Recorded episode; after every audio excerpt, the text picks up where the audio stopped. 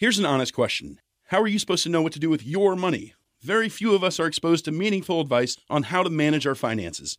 Even fewer have the means to get professional financial guidance. Betterment is a platform that was built to do something radical, to give accessible financial advice that puts you first. If you're like most Americans, your money is probably sitting in a savings account, likely earning you next to nothing.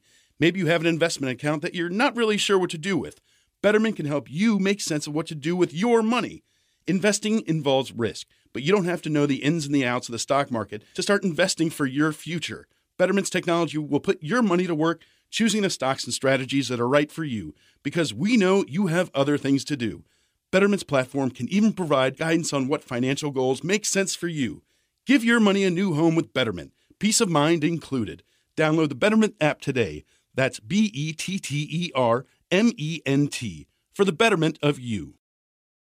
Pipi, es que cada ratico que pasa el viejito y me toca el pito. Pi, pi, pi, siempre vivo pendiente. Pi, pi, cuando el viejo me toca. Pi, pi, pi, siempre vivo pendiente. Pi, pi, cuando el viejo me toca. Pi, pi, pi, ya me tiene bañada con el pipi, con el pipi, con el pipi, con el pipi, me toca el pito. Hola amigos de la campechana, ¿cómo están? Sean bienvenidos a un podcast más en este show. Eh, ya, se nos fue el primer trimestre del año, ya llegó el mes que viene, que no lo voy a mencionar. Llega el mes del niño y de la niña, porque eso del lenguaje incluyente no existe. El mes del niño, pa' pronto. Eh, y sobre muchas cosas se han suscitado en este, en este, en estas semanas, en estos días, en donde la información está bastante, pues robusta y pues vamos a darle de inicio. Y uno de los temas obligados que como mexicanos dices entra en la gustadísima sección de las cosas que no me imaginaría que pues, sucederían y las estoy viendo es eh, que sigue dando de qué hablar porque el presidente de todos ustedes resulta que pues manda una carta al gobierno español eh, comandado o reinado por Felipe VI en donde, en donde le pide, o sea, ya hablando, hablando ya a calzón quitado, le pide disculpas al gobierno español toda vez de las atrocidades que hicieron los antepasados españoles por la eh, por los actos cometidos y las vejaciones cometidas en contra de los pueblos indígenas que sucedieron durante la conquista. Para que vean, ¿eh? El diario español El País eh, adelantó en su momento, en días próximos pasados, que López Obrador había enviado una carta al rey Felipe en la que le pedía reconocer ciertos delitos que se cometieron en aquel entonces para así saldar el verdadero paso entre comillas de la reconciliación entre ambos países. Este periódico detalló que eh, en la redacción del texto, que también hace referencia a los judíos sefardíes y a la experiencia española de la memoria histórica, participó la académica Beatriz Gutiérrez Müller, que es esposa del presidente de todos ustedes, y coordinadora del Consejo Asesor Honorario de Memoria Histórica y Cultural de México, ¿eh? para que vean que no fue un simple oficio pedorro y va bien estructurado, ¿no? Por así decirlo. Eh, recordemos que en el 2021 se cumplen 500 años de la caída del gran imperio de Tenochtitlan, por lo que el gobierno de López Obrador eh, busca diseñar una ruta para convertirlo, entre comillas, en el año de la gran reconciliación entre México y España. De entrada, yo no veo que los españoles y nosotros estemos peleados. Que sí, el pueblo español fueron los ganones en conquistar estas tierras de nuestros antepasados, sí. Sin embargo, hay que reconocer o hay que saber que hay que abrir los libros para poder conocer nuestra historia y nuestro pasado. Esa es una, la otra. La historia siempre va a tener, yo, yo lo opino, yo, el su servidor Tristán, yo pienso que la historia siempre tiene un margen de error. ¿Por qué? Porque lo que los hermosos libros nos comparten, pues tiene un margen de error porque solamente van a tener, aun y cuando estén al 100% documentados, basados en documentos eh, históricos, pues siempre va a haber un margen de error, en el sentido de que solamente las personas que vivieron esos momentos, esos hechos, esos sucesos históricos, pues son los únicos testigos que quedan.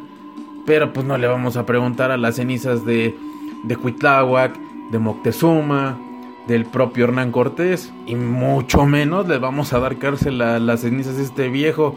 Entonces, ahora, si se queja el presidente de todos ustedes por todos los delitos cometidos en los españoles, pues también tendrías que darle, hacer una carpeta de investigación en materia penal y también señalar a los tlaxcaltecas, mano. ¿Por qué? Porque cuando los españoles llegan aquí, en, aproximadamente en el 1520-1521, no venían, eran escasos 1400, 1500 eh, personas, por así decirlo, comandadas por Hernán Cortés y otros eh, tenientes generales, etcétera, ¿no? Independientemente del rango militar. Los tlaxcaltecas eran 2000, eran mucho más. Y eso habla de una cosa. La primera, que no se toca o que no se cuenta que el imperio azteca era más grande, más grande que 3500, 3400 hombres, mucho más. Los caballeros jaguar y los guerreros este aztecas, ¿no? Los élite, los caballeros águila, perdón. Entonces, ¿qué onda? Si lo va a hacer en estricto sentido el presidente de todos ustedes, pues que también juzgue a los tlaxcaltecas, porque recordemos, y eso nos lo dice la historia, estos muchachos junto con los de no tragaban a los aztecas. Entonces, ¿qué viene? Se cruzan muchos factores. La, la noche triste, cuando le queman los pies a Cuauhtémoc, que hay una anécdota muy curiosa en eso. Cuando los españoles se ganan la confianza del imperio azteca, y después de que viene toda el, eh, la revolución, la guerra y los actos de traición cometidos por los españoles, Cuauhtémoc sí le dice a, a Cortés que de haber sabido que él le encargó a su familia, a su mujer, a sus hijos y a toda su familia y de haber sabido, primero él se, primero eh, él hubiese, disculpen eh, que me trabo, pero a lo que iba Cuauhtémoc es que primero él muerto a encargarle su familia a un a este viejo puerco marrano. O sea, el código de la familia en nuestros antepasados es muy marcado. Y es, un, es una ley que no se puede pisar. Entonces, son muchas cosas. Este tema es muy amplio, muy vasto. Y ya no lo quiero tocar porque me enoja tanto la actitud de su presidente, del presidente de todos ustedes, damas y caballeros, queridos amigos, y también porque si se supone que se dice ser mexicano, carajo, pues conoce tu historia. Creo que es lo menos que podemos hacer. Y rumbo a la larga noche de los 500 años, que todavía faltan escasos dos años, carajo, conoce tu historia. Y no solo yo creo que el rey Felipe VI, de una manera muy educada, le dijo, no nos culpes a nosotros de algo que pasó y e hicieron nuestros antepasados. ¿Quieres delitos? Sí, los hicieron. Pero pues, ¿a quién se los... ¿A quién se los reclamamos? ¿A quién se los tipificamos? La conducta de los españoles de ese momento, pues ¿cómo los vas a castigar si ya no existen? Están muertos. Es algo un poquito ilógico. Sin embargo, hay gente especializada en la materia, tanto de historia como de ciencias políticas, que inclusive también eh, Marcelo, Marcelo Ebrard, el hoy secretario de Relaciones Exteriores, no se ha pronunciado sobre la actuación de Andrés Manuel y pues debería dar la cara en el sentido de que, pues carajo, este señor no está solo, pues es mi presidente, lo tengo que apoyar, independientemente de las malas, buenas o decisiones que tome. Entonces, creo que ahí el gobierno mexicano está actuando de una manera muy extraña. Que sí vienen de sucesos también muy raros, cuando se empezó a atacar lo del huachicoleo, que se empezó a atacar lo de la corrupción, que eso es un cuento de no acabar, y que ahí van. Ahora, con lo del fuero y con lo de otros temas, que no solo bastando que el presidente tenga, eh, se haya hecho la reforma constitucional sobre que sea, puede ser removido de su cargo, ahora el presidente plantea la iniciativa de que no solo él pueda ser removido del fuero o del cargo, sino que también todos los gobernadores de los, de los estados pues tengan ese mismo, esa misma eh, opción. Obviamente, pues los gobernadores van a brincar, pero pues creo que sería muy ilógico y muy irrisorio que pues muerdas la mano que le da, que te da de comer, en el sentido de que pues al final le rindes cuentas a alguien más, que es el presidente de la República. Entonces, si tienen más dudas, el Internet hay que usarlo como una herramienta bien encaminada en el sentido de que hay que buscar eh, qué pasó en esencia de la historia entre los españoles, el gran imperio de Tenochtitlan y pues este sector llamado los tlaxcaltecas, que a pesar de que eran de, de casa, por así decirlo, de la República, pues se unieron a, del, ante pues sí, el coraje de que no podían contra los españoles, contra, perdón, contra los aztecas, contra los mexicas, y pues truenan en el año de 1521 y derrocan el imperio español. Pero bueno, ya no quiero hacer corajes porque si no me gana la bilis y pues hay muchas más campechanas por hacer. Yo los dejo con este enlace en lo que voy a, a respirar tantito de este coraje. Hola amigos, ¿cómo están? Los saluda Carolina desde la Torre Oscura. Y para comentar con ustedes el día de hoy la palabra curiosa o la expresión de este día, que recuerden ustedes que estamos explorando y buscando el origen y significado de algunas expresiones o mexicanismos que ocupamos nosotros en nuestro idioma, que resultan ser muy característicos de todos los mexicanos y que a veces sabemos, a veces no sabemos el origen eh, de por qué los ocupamos. En este caso vamos a ocupar una palabra, vamos a aclarar una palabra que mm, escuché la semana pasada, un amigo eh, mío dijo algo así como que nos carrancearon nuestra foto y pues obviamente este término es la primera vez que yo lo, que yo lo escuchaba, tal vez alguno de ustedes no. Y bueno, es un término que efectivamente ya se usa desde hace mucho tiempo y pues por supuesto viene de la época de Venustiano Carranza. Carrancear tal cual es sinónimo de robar. Y es que pues este precisamente esta palabra y que ahora se ocupa como verbo em, viene tiene el origen desde la época de Venustiano Carranza cuando él y sus soldados llegaban a los diferentes pueblos y saqueaban todas las pertenencias que, ellos tenían. También existía la idea general eh, de que pues ejerciendo su, su, posición en el poder, eh, él y, y, los suyos pues lo que hicieron fue aprovecharse y llenarse los bolsillos que es una historia que nos suena bastante conocida, no solo desde su época, sino todas las subsecuentes. Y precisamente el ingenio popular em, los empezó a llamar en lugar de constitucionalistas, eh, les empezaron a llamar con sus uñas listas, porque efectivamente pues lo que ellos hacían era carrancear todo lo que pudieran bienes, dinero, posesiones, tierras, etc.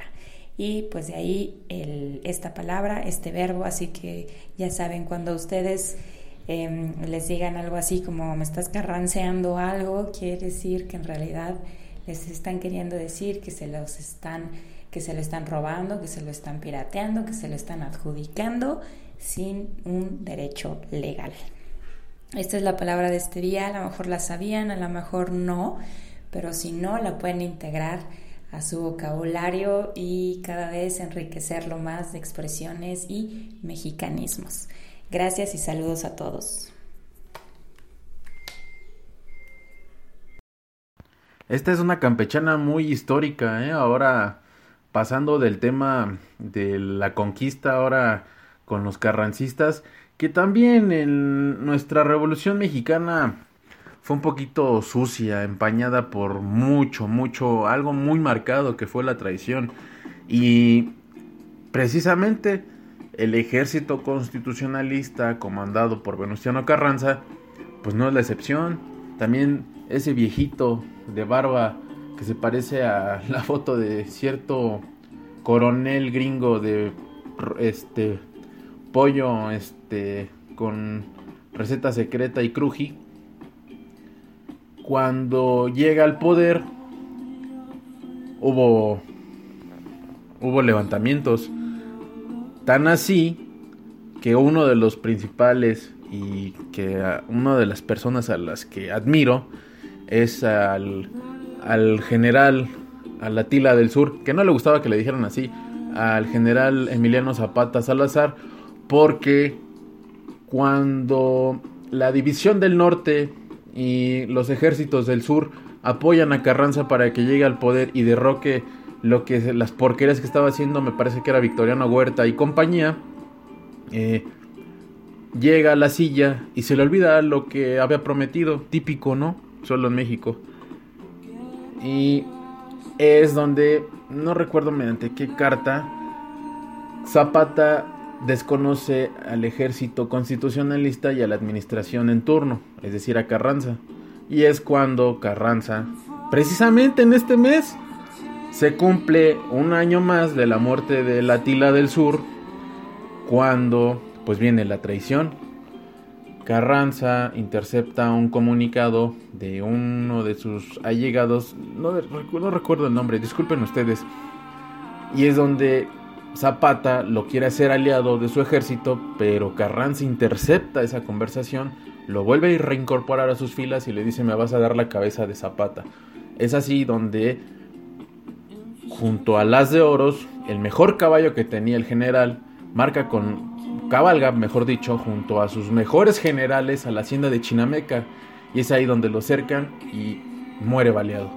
Tan así que mandan a, los medios de comunicación, a la prensa de aquel entonces, para que efectivamente mediante una fotografía den por fehaciente que el general había caído. Entonces, la historia es muy vasta y dependiendo cómo sea contada, es como la veremos. Pero sobre todo algo muy, muy importante, creo, queridos amigos, eh, como se cuente, puede que sea aburrida, puede que sea muy práctica, muy dinámica. Pero pues es algo que a su servidor le gusta mucho. Pero bueno, ahí estuvo la frase, de, la palabra de la semana, antes de que nos carrancen todo el contenido de esta campechana. Y yo continúo.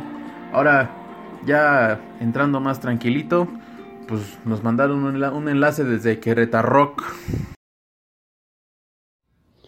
¿Qué tal chicos? Les habla Gustavo Tapia, su amigo, y participante y colaborador de este gran espacio. Ya de nuevo aquí, este, había estado haciendo otras cosas, un poquito enfermo de la garganta, pero ya andamos aquí de nuevo. Hoy me gustaría compartir con ustedes y que incluso hasta dejaran su opinión, porque no estaría, estaría padre, sobre un tema que me causó no les miento, un poco de risa, un poco de eh, extrañeza, ya que la RAE decide ingresar eh, el significado ah, de doctor a los dentistas y por lo cual ya se nos puede llamar doctor sin ningún problema. Eh, esto derivado a que, pues, al ser del área de la salud, se nos puede llamar de esta forma, a lo cual haciendo la diferencia de que los doctores que conocemos, que son los que pues checamos por eh, gripa, tos y situaciones más complicadas como diabetes, hipertensión o alguna enfermedad crónico-degenerativa más grande, a ellos se les denomina como médicos para poder hacer esta diferencia. Y me causa esta parte porque pues muchos están peleados con esa eh, determinación, con esa, mm, con esa palabra, ya que de pues lo único que se le podría decir doctor es aquella persona que tenga un grado de estudios a nivel doctorado, ya sea en matemáticas, física, en cualquier área del, de, estudios, ¿no? Vaya. Pero pues en este momento la RAE decide llamarnos también doctores o que se nos asigne a nosotros y, también como parte de eh, un equipo de trabajo y pues bueno, me gustaría saber su opinión, qué es lo que opinan de esto y ahí por ahí este, dejen sus comentarios y que incluso yo sé, Tristán, que vas a, dar tu una, opinión eh, vista desde, por ejemplo, en tu caso de ser abogado, eh, como por ejemplo que, también tienes unas, eh, pueden llegar a ser doctores ahí, pero bueno, más al ratito les mando otra información que me gustaría compartir con ustedes, perdón. Y pues veremos qué es lo que puede saber. Este es un tema que eh, me, llamó, mucho la atención desde hace mucho tiempo y podría ser in, interesante para ustedes.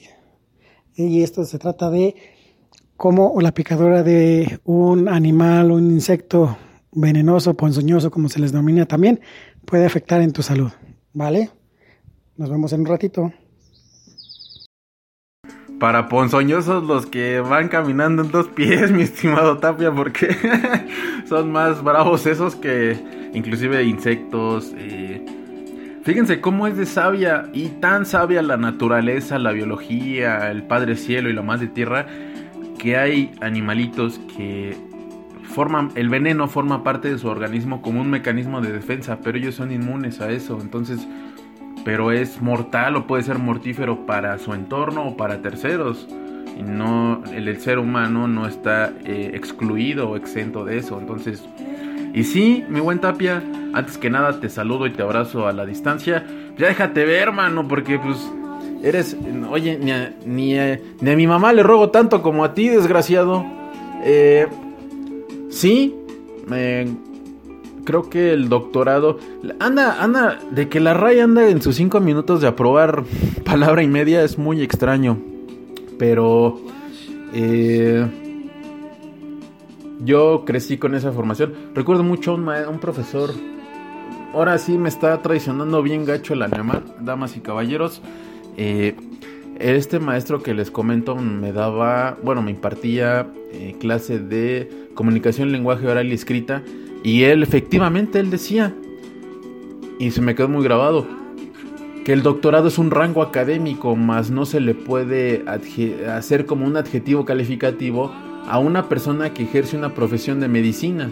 Por eso se le llama médico, más no doctor. Entonces, creo que, y como en el derecho no lo marca, la costumbre es un principio general del derecho. Y la costumbre se ha, valga la redundancia, se ha acostumbrado la sociedad a decirles doctor a los médicos.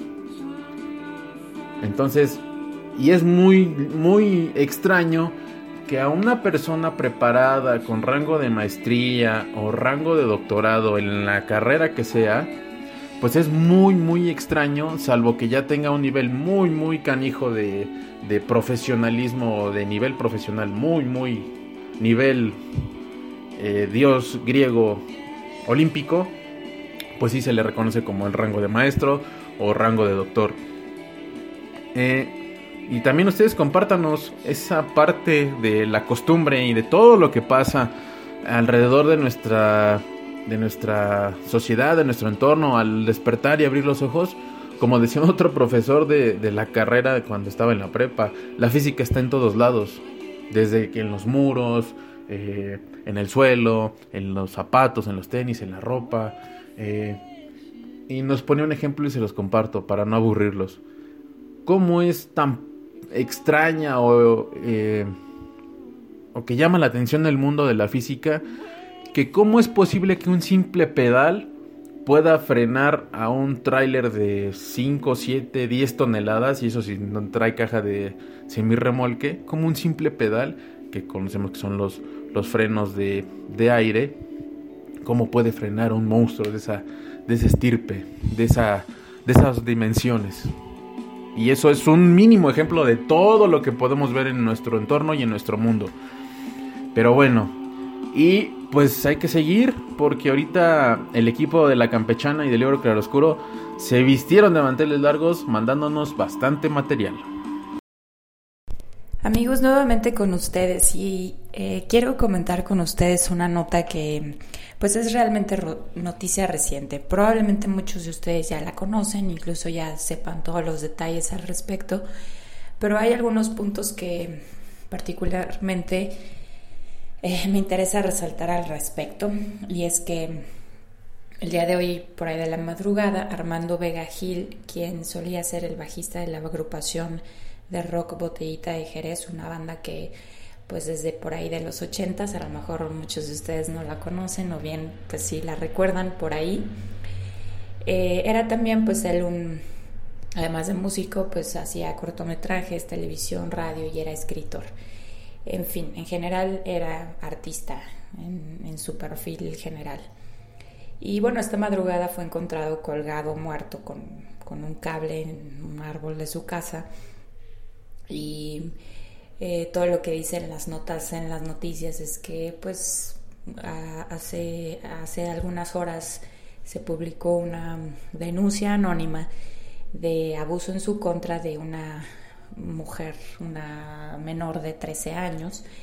Y bueno, pues después él publica también eh, unas horas antes de, que se le encontrara muerto en su domicilio, pues una carta aclaratoria donde pues él niega rotundamente que fuera cierto esa situación y que pues eh, sin embargo que esa situación tiene un efecto en, su vida en general que va a perder contratos, que va a perder trabajo, que su no solo es el hecho de, de su trabajo y su sustento, sino de pues su reputación y simplemente deja en entredicho eh, que toda la carrera y todo lo que él ha construido a través de los años, pues en un momento se pone en entredicho y se tambalea de esta forma. Por lo tanto, él elige voluntariamente eh, dar por terminada su vida por el hecho de ser no un testimonio de culpabilidad, sino más bien una radical forma de decir soy inocente. Incluso lo relaciona pues para su propio hijo diciéndole sé que estoy violentándolo con el hecho de dejarlo huérfano de padre, pero prefiero eso que darle, así lo comprendo yo, como una vida de terror. En esta situación de abuso, de queja, eh, que no es algo comprobable, en lo cual no hay justicia ni para la mujer que está em, evidenciando esto sin claridad, como para él, que no puede demostrar lo contrario ni su inocencia y entonces tiene que lidiar con, esa, con esos señalamientos que, dicho sea de paso, como sociedad actualmente tenemos realmente eh, polarizado, eh, o sea, no estamos tomando una actitud equilibrada, sino es totalmente radical. Es decir, a cualquiera que se le señale como abusador es em, motivo suficiente para destruirlo de todas las formas. Y bueno, les digo, esta nota pues, es reciente, la van a poder este, ver y escuchar Em, en breve si es que no, no lo han hecho, pero me pareció relevante por una serie de cosas y cuestionamientos que impactan y que a mí me dejan pensando en cuanto a nuestra sociedad y nuestro mundo actual. Y es que, em, por un lado, el efecto que tiene todos los medios de información o de desinformación, como dicen muchos, todos, todos los medios, absolutamente. Periódicos, medios escritos, medios digitales, medios de radio, televisión, en fin. La responsabilidad, obviamente, que tiene cada uno. Y bueno, hasta hace algunos años, pues eran los profesionistas de, los medios, ¿no? Los, los, los periodistas, los conductores, los locutores, en fin. Pero ya llegó el día en que Ahora nosotros mismos somos parte de esos medios y todo lo que nosotros publicamos tiene ese efecto. Incluso eh, la vida misma, ¿no? Que tú publicas de ti mismo tiene un efecto y un impacto. Aquí no, no, no quiero ahondar en lo que está bien o lo que está mal, pero eh, sí resaltar el hecho de que este tipo de cosas están teniendo un impacto real en nuestra vida. Eh, una denuncia anónima puede llegar a resultar en este efecto de un suicidio. ¿A ustedes les parece extremo? ¿Les parece innecesario? ¿Les parece exagerado? hace poco una persona me decía que realmente este hecho le parece pues un acto artístico, darle una continuidad a la obra artística que ha hecho este hombre eh, en tanto que puede traducir su vida y cambiarla y elegir su muerte y darle significado, ya que un hombre de esta de este tipo de pensamiento, de esta formación, de esta corriente, pues eh, todo lo que busca hacer es arte. Entonces, en su momento, al verse en una situación en la que es imposible hallar justicia o en la que es imposible vivir con dignidad y seguir haciendo lo que uno es, pues elige que esta es una forma eh, artística y adecuada de darle fin y solucionar esto, este tipo de situaciones.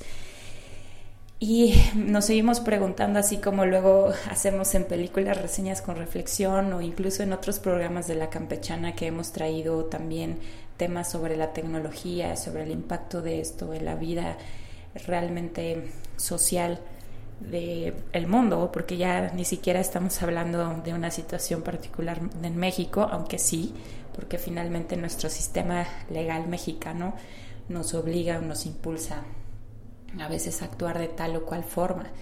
Y ante esta situación en la que pues no hay justicia para nadie, pero sí hay desprestigio para todos o para uno, principalmente para, que, para el que es público, pues me parece que es una de las cosas que tenemos en la mesa por reflexionar.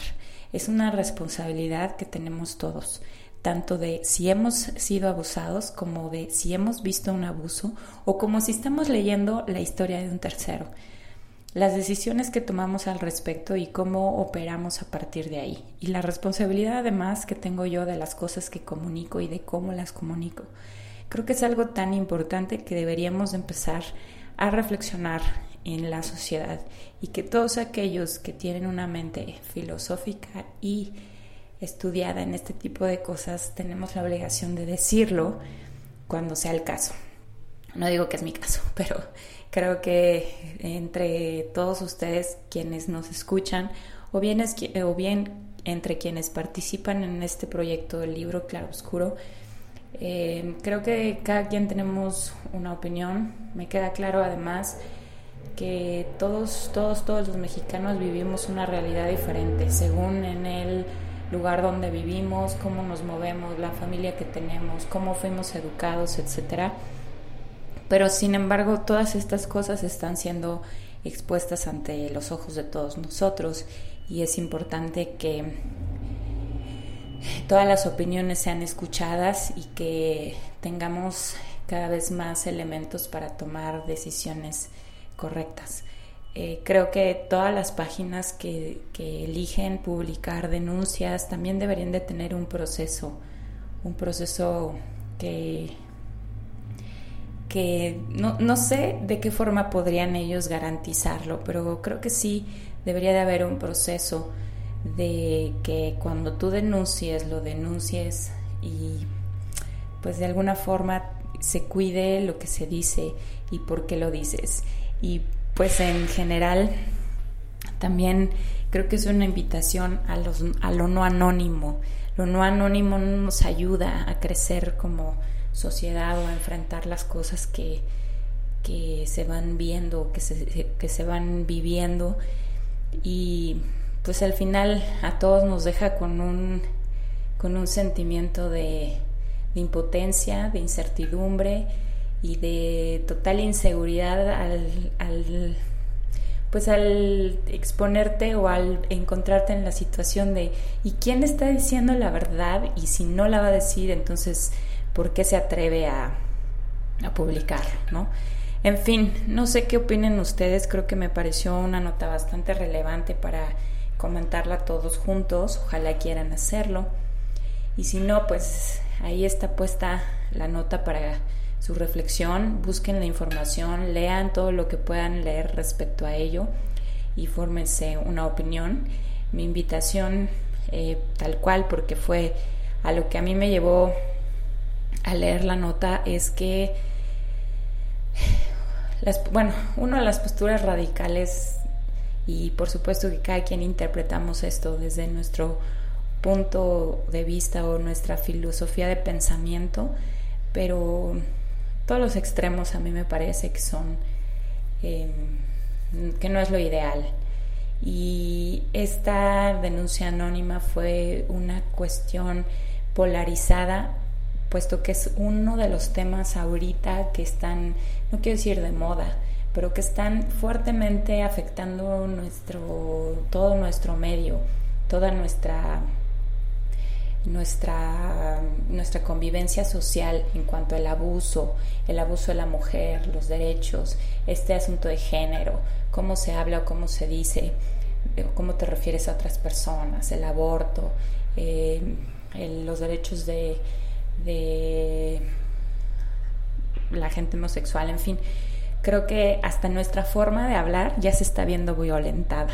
Y creo que sí, deberíamos de cambiar nuestra forma de hablar, pero también creo que deberíamos de no sacar de contexto eh, tantas y tantas cosas. Y a veces es muy complicado hacerlo cuando hay situaciones o, causas que más que, que ya no son puras y que todo esto está politizado y está manejado y manipulado para los medios para las masas, para llegar a un objetivo que solo favorece a algunos. Creo que como sociedad deberíamos de podernos dar cuenta de ello, de asumir la responsabilidad que tenemos acerca de lo que leemos y de lo que y cómo y cómo eso cambia nuestro actuar o nuestro pensar. Eh, hace algunos días igual en, la, en una presentación de un libro que también este, ya el libro Claro Oscuro va a reseñar o que incluso reseñó ya el evento, este, Carlos Velázquez, este escritor precisamente, él mencionaba que em, ha sido cuestionado acerca de bueno, pues, su hablar, ¿no? particularmente refiriéndose a los hombres que les gustan los hombres y que hay una forma muy particular de llamarlo coloquialmente y que él decía yo no quisiera afectar mi forma de escribir por el, por el lenguaje que yo tengo porque a la gente o a la sociedad o a algún sector no les gusta los términos que yo ocupo. Tampoco, también dónde está mi libertad de expresar y de decir o de expresar no es necesariamente quizá lo que yo piensa, lo que yo pienso, sino es simplemente el hecho de que yo en un personaje quiero expresar tal o cual situación o un comportamiento de forma especial. Y creo que nos estamos efectivamente saliendo de proporción en muchas cosas, en muchos temas a nivel sociedad. Y no solo es esto, hay miles y miles de cosas, el maltrato a los animales o a los niños o a los viejos, hay temas infinidad. Pero creo que es responsabilidad de cada uno de nosotros tomar elección y decir yo elijo proceder de esta forma o creer o pensar así. Y no eh, participar de una corriente o de una ola que, que trae inercia y que me absorbe y porque es lo que veo todos los días en redes sociales. En fin, pues esta es la nota. Hay mucho que hablarse al respecto, pero pues ya, cada quien le toca reflexionar y tomar decisiones sobre ello. Gracias por escucharme en este espacio y pues si ustedes tienen algo que comentarnos, háganlo también, por favor, eso nos ayuda. Gracias. A ti, Caro, por esta reflexión y estos comentarios que sí, eh, al igual que la historia, en el sentido de que da mucho material para poder desmenuzar, desentrañar y tratar de poder interpretar dentro de todo lo que pasó por la cabeza de Armando Vega para que pudiera él llegar a este resultado, dio una breve explicación. Su hijo, ¿no? Su sangre, el que dirán, eh, él depende de esto, del giro, pero también, ¿no? Inclusive no solo él es el único que ha sido víctima sobre los eh, anónimos, en el sentido de que pues hacen pedazos la carrera, ¿no? De un, de un ícono y que, y en este caso, pues es una leyenda del rock. Sobre todo, pues de nuestro país, carajo. Y como dice, son temas mediáticos que son de impacto en el sentido de que nada más por el simple hecho de que diga, es que él me tocó, es que él me hizo, es en lo que se lleva a cabo la investigación, pues tiras a la basura toda una trayectoria o se, se empaña, mejor dicho, yo así lo veo, se empaña de todo lo que ha pasado, Botellita de Jerez, su trayectoria, su discografía, las giras, ese reconocimiento, ese lugar que se ganó en la historia de nuestra música de, México, pues como para que llegue una voz, un anónimo y de la nada diga, es que este señor fue y es lamentable, pero también jamás eh, podemos interpretar lo último que dijo Armando, pero solamente y jamás, mejor dicho, jamás vamos a poder sentir lo que lo orilló a esto. O sea, dio una explicación, sí, y no tenía por qué. Sin embargo, tomó una medida muy, muy, muy drástica, que no tiene vuelta atrás. Y un bien jurídico tutelado como es la vida, no lo repones ni con dinero, ni con la reparación del daño, ni con un perdón moral de ese, eh, de esa, pues sí, de esa denuncia o de esa voz anónima, no se repone con nada. Entonces, eh, lo único que nos queda es guardarle un, un espacio en la memoria y en la música del rock a Botellita de Jerez y sobre todo Armando Vega Gil, que es una leyenda del rock mexicano y aparte pues es fundador de la botellita. Creo que esto trasciende.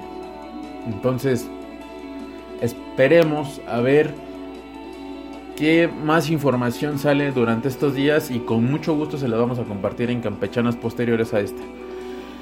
Y eh, siguiendo esta línea también eh, quiero quiero mandar una fuerte felicitación no, mentira, no, no, no, no es felicitación.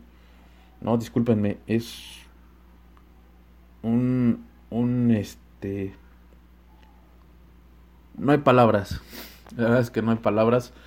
Eh, un fuerte abrazo y nuestro más sincero pésame a todo el crew, el equipo del libro Claroscuro, a, al buen al buen Jonas, que es este amigo, hermano, eh, que también forma parte a su, muy a su manera, a su estilo, junto con Outlet, con El Ardilla, con Oscar, con, con Moy, que en su momento nos echaron la mano para el, los enlaces y las sesiones en vivo. Eh, y ya es una banda ícono que está de rigor en el libro Claroscuro y es una banda a la que apreciamos mucho y nos, nos agrada mucho su música, pero sobre todo eh, la familia de Jonas y el propio Jonas no están atravesando por muy buenos momentos.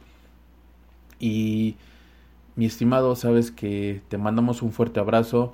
Es un momento muy duro, es un golpe tremendo que eh, no te repones para nada.